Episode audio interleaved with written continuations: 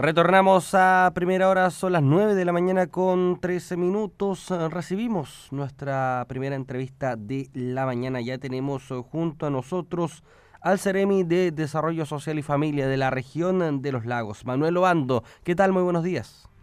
Muy buenos días, Eric. Un agrado estar nuevamente eh, en en la radio Sago, de, que tiene una, una muy buena presencia a nivel regional. Exactamente, y qué mejor para responder dudas principalmente de lo que ya está aprobado y que ya se está eh, operando. Estamos hablando de la pensión garantizada universal que entrega un monto mínimo de 185 mil pesos, eh, reemplazando el pilar solidario principalmente. Pero al principio de esta ley hubo ciertas dudas respecto a si se sumaba el monto para algunos, a si se acomodaba, alcanzaba los 185 mil pesos para otros. Eh, quedaron ciertas dudas en, algunos adultos mayores, Seremi. ¿Podría aclararnos aquellas, por ejemplo, quienes reciben esta PGU?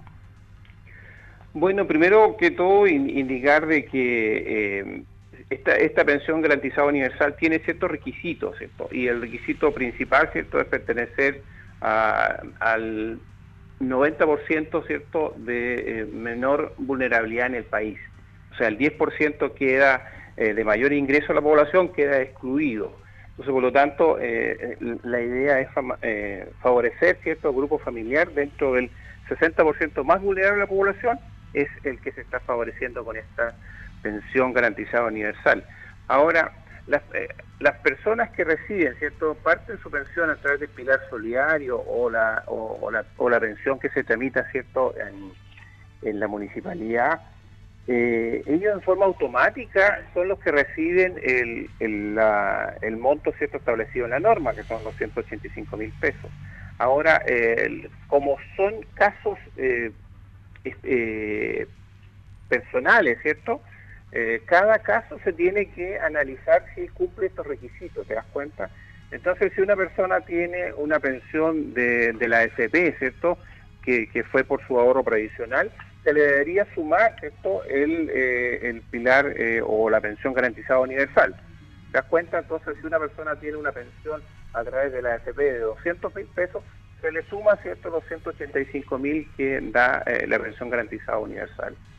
Eh, y eso, esos son elementos que se tienen que analizar caso a caso porque, como te decía, el beneficio es para las personas que tengan eh, el 90% más vulnerable ¿cierto? De, la población.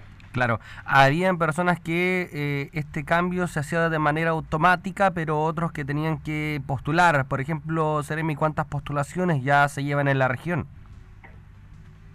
Mira, nosotros acá en la región tenemos más de 3.000 postulaciones eh, efectuadas eh, para, recibir esta pensión garantizada y, tal como te decía, las personas que tienen hoy día la pensión solidaria, ¿cierto? que pertenecen al, pilar básico solidario o la, pensión asistencial que, también se llamaba en una época, eh, ellos reciben en forma automática los 185 mil. Vale decir, se le se le nivela, ¿cierto?, a este valor mínimo y en el fondo los 185 mil pesos es la base, ¿cierto?, de la pensión que hoy día debería recibir cualquier persona eh, en nuestro país. O sea, se está creando un sistema previsional, ¿cierto?, que, está permitiendo tener un, pilar o una base fundamental.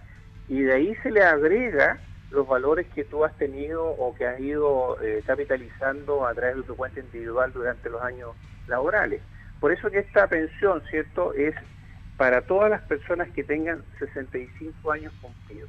Entonces, pues, damas o varones, ¿cierto?, 65 años cumplidos la condición, él se, le otorga la pensión garantizada universal.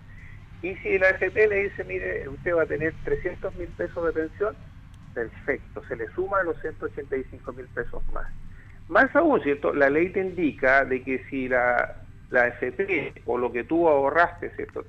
Te alcanza a una pensión de, de 630 mil pesos, hasta ese monto tú deberías sumarle los 185 mil. De ahí para arriba va bajando el monto. Correcto, de ahí para arriba, ¿cierto? Hasta un millón de pesos bajan los montos, ¿cierto? De acuerdo a la caracterización eh, social que va a tener cada una de las personas pensionadas al mes de agosto de este año. Ah, perfecto. Eh, Hasta el mes de agosto los que están postulando van a comenzar a recibir el pago. Correcto, correcto. Porque como te digo, es, el análisis de cada caso, ¿cierto? Y si que va, y si que la persona cumple los requisitos que indica la norma. Perfecto. Bueno, uno de los requisitos es pertenecer a este 90% eh, mm, más vulnerable de la población, teniendo en cuenta también el registro social de hogares.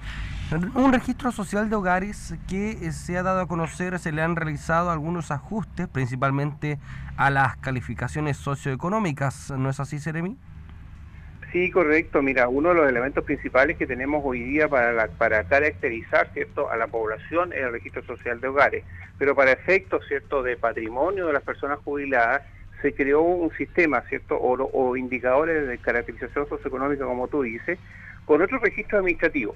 Entonces, eh, hoy día eh, también se incorpora una encuesta de bienestar social, se incorpora también todo lo que es la información que tienen los, los servicios asociados, ¿cierto?, a, a, lo que es la información pública que se maneja.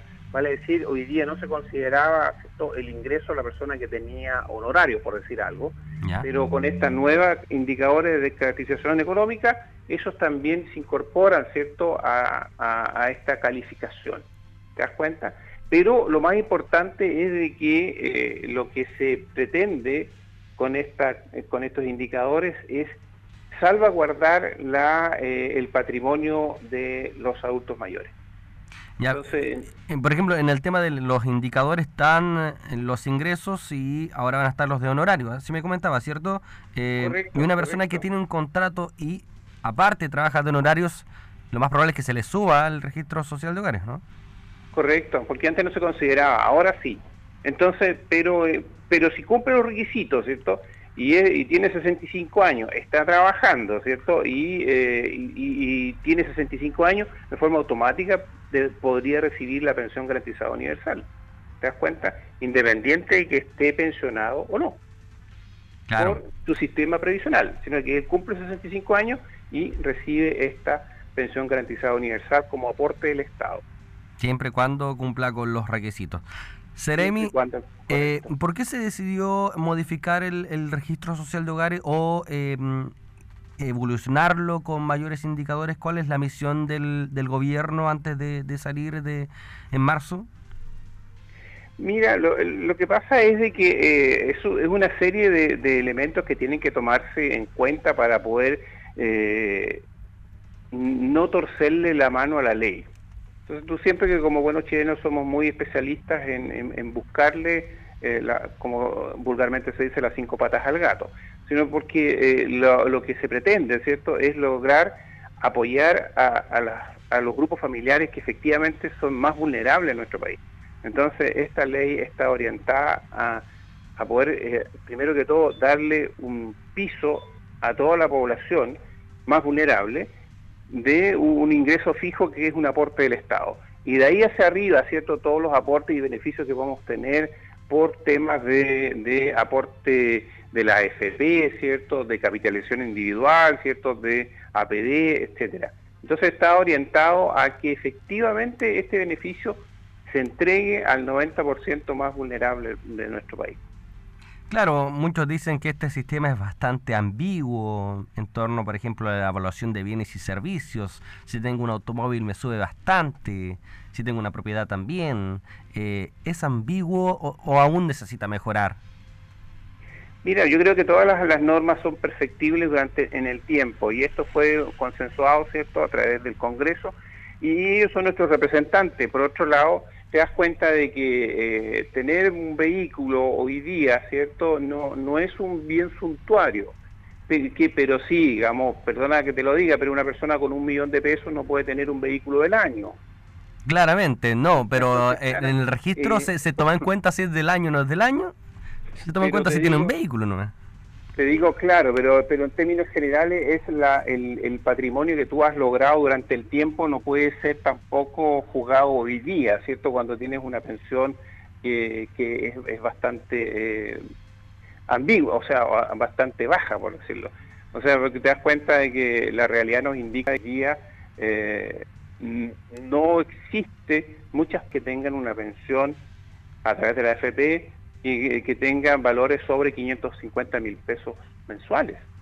Entonces te das cuenta, esta, este, esta pensión garantizada universal amplía ¿cierto? todos los beneficios que entrega el Estado y hoy día desde de 600 mil personas que están en el pilar solidario, estamos llegando a casi 2 millones de personas ¿cierto? que también están generando el aporte a través de la AFP. Entonces, por eso te digo, la, la, idea de esta ley y que, y que nosotros la, estamos muy contentos de que haya sido así, es entregarle eh, mayores beneficios a la, a, la población más vulnerable de nuestro país. Y nosotros como ministerio, esa es nuestra misión, ¿cierto?, de entregarle la mayor cantidad de beneficios a las personas que verdaderamente lo necesitan. Entonces, un elemento de análisis es la caracterización económica, pero no es el más importante. ¿Cuál sería el más importante?